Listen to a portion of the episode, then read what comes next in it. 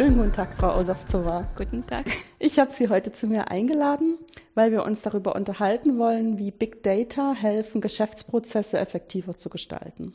Genau. Dann wäre vielleicht die erste Frage, was sind denn überhaupt Big Data? So ein schönes englisches Buzzword, was uns überall begegnet, aber was ist das eigentlich?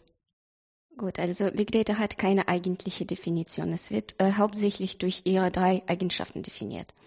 Das sind, äh, das ist, das sind äh, Volume, äh, Velocity und Variety. Drei Eigenschaften. Also eben, das sind äh, riesigen Datenmengen, die unterschiedliche Struktur haben und unterschied aus unterschiedlichen Quellen kommen und die äh, in Echtzeit bearbeitet werden müssen. Äh, oder bearbeitet werden können, ist ja auch eine Chance, ne? Ja.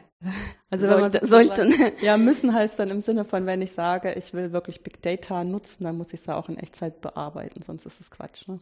Ja, es ist erwünscht. Ansonsten verlieren die, äh, verliert die Information, die aus den Daten gewonnen wird, ihren Wert einfach mhm. heutzutage. Ja. Was wären denn so typische Daten, die man in dieser Art und Weise in so großer Anzahl bestimmt? Ja, also da sind einfach alle unterschiedlichen Daten aus Sensoren, aus äh, Videoaufnahmen, aus dem Web, Börsendaten, GPS-Daten, alles Mögliche. Alles Mögliche, ja, das stimmt. Okay, das kann alles in Echtzeit zur Verfügung gestellt werden. Genau.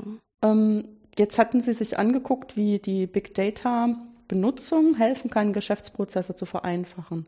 Welche typischen Geschäftsprozesse hätten denn einen Vorteil davon, dass man auf diese in Echtzeit erhobenen Daten Zugriff hat und damit ähm, reagieren kann auf das. Okay, also es gibt äh, ganz viele Anwendungsbeispiele für Big Data. Es kann in jedem Geschäftsprozess zum Vorteil mhm. bringen. Also äh, der, ein der wichtigsten Beispiele wäre zum Beispiel Katastrophen- und Krisenmanagement. Äh, da könnten die Daten, äh, die Auswertung von Daten in Echtzeit sogar lebens, äh, lebensrettend sein. Okay, das versteht man sofort. Ja, also wenn man die Daten erheben kann im Moment und auch sofort auswerten kann. Genau, ein äh, ein gutes Beispiel dafür war äh, die Auswertung von Daten aus äh, sozialen Netzwerken im Fall vom Hurricane Sandy. Mhm. Da wurden die Daten aus dem Tweets, äh, aus dem Twitter und aus Facebook ausgewertet und dadurch konnte dann die Hilfe auch äh, schneller und zielgenauer äh, an den Ort kommen, an den Ort kommen, genau. Mhm. Okay, oh, mit Facebook und Twitter, ey, wir sind heute echt voll am Stand der Technik. genau. Genau. Jetzt hatten Sie sich ja im Rahmen Ihrer Diplomarbeit auch mit ganz konkreten Beispielen beschäftigt. Welche ähm, Geschäftsprozesse haben Sie sich denn da angeschaut? Also ich habe mich äh, mit dem äh, Beispiel aus dem Logistikbereich beschäftigt. Mhm. Ich habe einfach den täglichen Ablauf äh, in einem Logistikunternehmen abgebildet und äh, analysiert. Wie sieht denn der tägliche Ablauf aus? Also ich arbeite nicht. Ja, ich habe äh, ja. Das war auch nicht äh, der ganze Ablauf modelliert natürlich, ansonsten war das Modell einfach unübersichtlich. Ich habe mich äh, auf die Situation begrenzt, wo äh, ein LKW mehrere Stationen bedienen soll. Für die Modellierung habe ich dann die Warteschlangenmodelle angewendet. Mhm. Und äh, da fährt einfach dieses LKW von einer Station zu der anderen und äh, je nachdem kommt auch in Staus, muss Pausen einhalten oder es gibt einen Fahrzeugausfall. Okay, das sind natürlich irgendwie Sachen, die aus ganz verschiedenen Ecken kommen. Ne? Also das eine ist, dass man halt die Straße nicht für sich alleine hat und Stau letztendlich irgendwas zufällig ist, was einem halt begegnet. Also sozusagen, wenn man keine weiteren Informationen hat, das ist erstmal zufällig. Dann diese ähm, Ruhezeiten, die der LKW einhalten muss, die weiß er vorher, die sind vom Gesetzgeber vorgeschrieben. Genau, das sind, die sind vorgeschrieben. Allerdings hat der Fahrer schon äh, auch ein bisschen Freiheit. Er kann mhm. sie Pausen vorziehen zum Beispiel, wenn das für ihn bequemer ist. Ja, also ist klar, er hat in gewisser Weise sozusagen gesetzliche Vorgaben einzuhalten, aber die schreiben ihm nicht den Punkt vor, sondern nur ein gewisses. Er darf sie nicht überschreiten, aber ja. vorziehen darf er. Ja, ja, nee, ist klar. Ähm, und dann hatten wir noch sozusagen das, was das Logistikunternehmen ja eigentlich macht, ist dieses Ausliefern und Abholen von Sachen, ne, die er genau. nebenbei auch noch erledigen soll. Und an welcher Stelle hilft da jetzt Big Data? Äh, also Big Data wird in meinem Modell an der an, an vielen Stellen eigentlich angewendet. Äh, es hilft, äh, Staus umzugehen äh, durch die Auswertung von neuen Daten aus dem Internet, GPS-Daten oder Radiosignalen. Außerdem hilft es, äh, Leerfahrten zu vermeiden zum Beispiel. Es wird immer wieder der, in Echtzeit der Abholbedarf bei Stationen überprüft. Mhm. Und wenn es, wenn der Abholbedarf sich bei einer Station zum Beispiel ändert, dann fährt der Fahrzeug gar nicht mehr hin und spart sich die Zeit und Kosten. Äh, außerdem muss äh, der Fahrer nicht mehr explizit äh, Park, Park, Parkplatz suchen für, für die Pause. Dank GPS wird es auch automatisch gefunden. Und äh, durch die Kommunikation zwischen den Fahrzeugen äh, können sie sich aus, äh, aushelfen. Zum Beispiel, wenn es einen Ausfall bei einem Fahrzeug gibt, kann das andere Fahrzeug aus der äh, Fahrzeugflotte einfach zur Hilfe kommen und äh, dann die Ladungen abholen oder seine oder die Stationen äh, Aufträge übernehmen.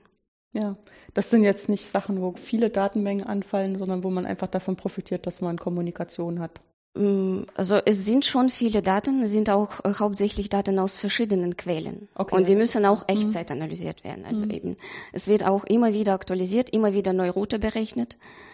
Ähm, also es ist, es ist schon Big Data. Ja.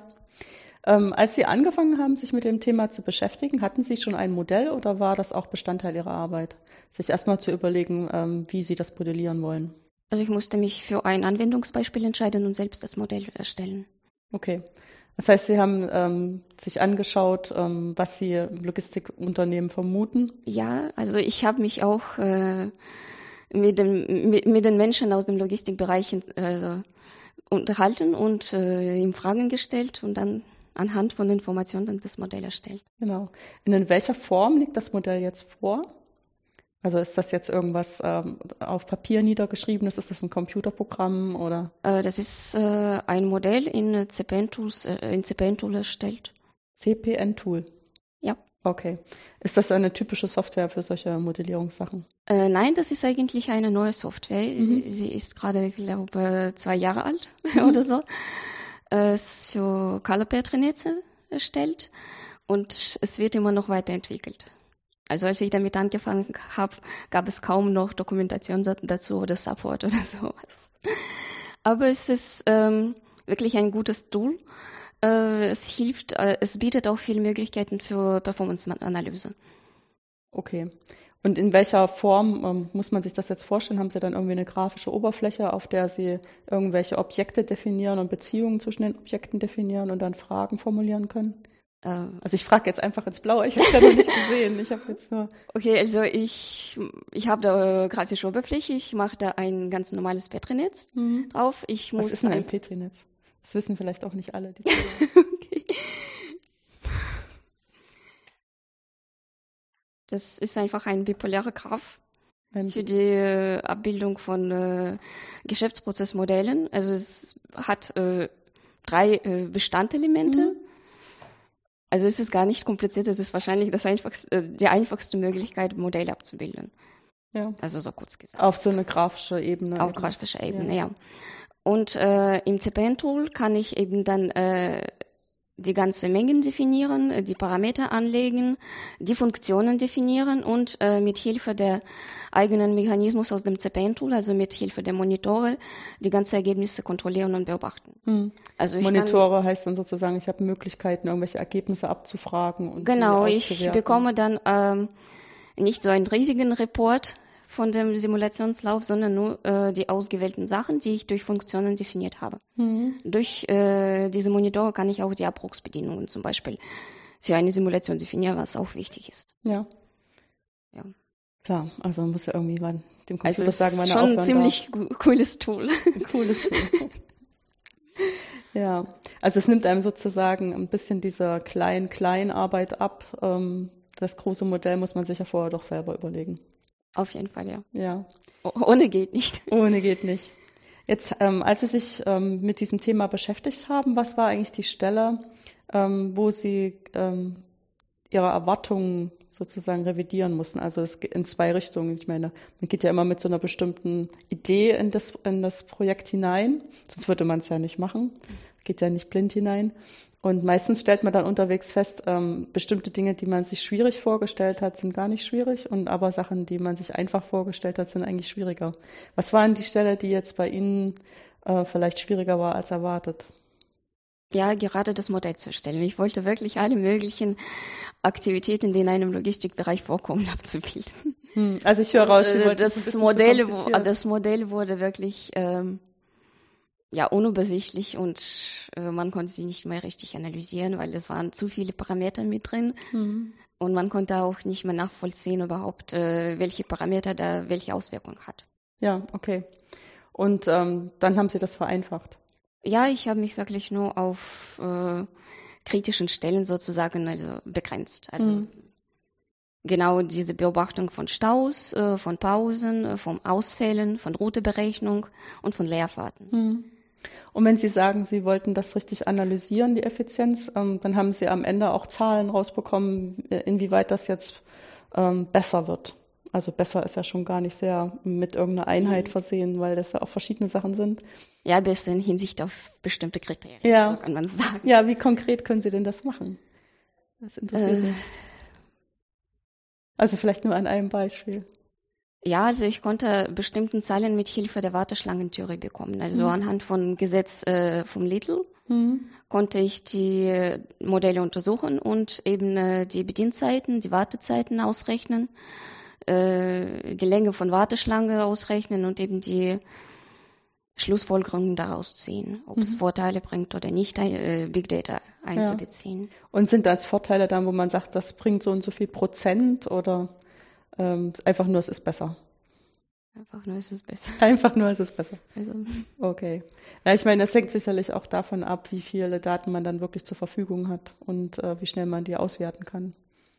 Anders kann es ja gar nicht sein wenn man wirklich äh, sowas haben will, so eine ganz konkrete Zahl, dass wie viel es besser wird. Ja, also ganz konkrete Zahlen kann ich sowieso mit einer Simulation nicht bekommen. Das ist nur eine Schätzung sowieso. Ja, klar. Das ist nur eine Schätzung. Das stimmt. eine Approximation der Realität. Genau. Und je, eben bei jedem Simulationslauf bekomme ich ein bisschen unterschiedliche Ergebnisse. Ja, weil das auch stochastisch ist, klar. Ähm, was hat Ihnen denn jetzt eigentlich am meisten ähm, ähm, was war es am meisten interessiert an diesem Thema? Ähm, ganz interessant für mich war das Thema Big Data.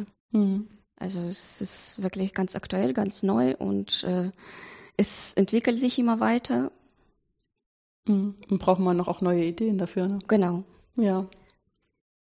Ähm, hat ganz viel Potenzial noch. Ja. Ist denn Big Data vorher in Ihrer Ausbildung hier an KIT schon mal vorgekommen? Nein, überhaupt nicht. Nee, es gab ja noch kein Big Data auch vorher eigentlich. Das, das ist, ist auch erst 2011, ja. glaube ich. Mhm. Äh, also, nein, ja. das war ganz neu für mich. Ja. Aber es ist sicherlich irgendwelche anderen Dinge in Ihrer Ausbildung gewesen, die Sie dahin geführt haben, dass Sie sich vorgestellt haben, so eine Arbeit als Abschlussarbeit machen zu wollen.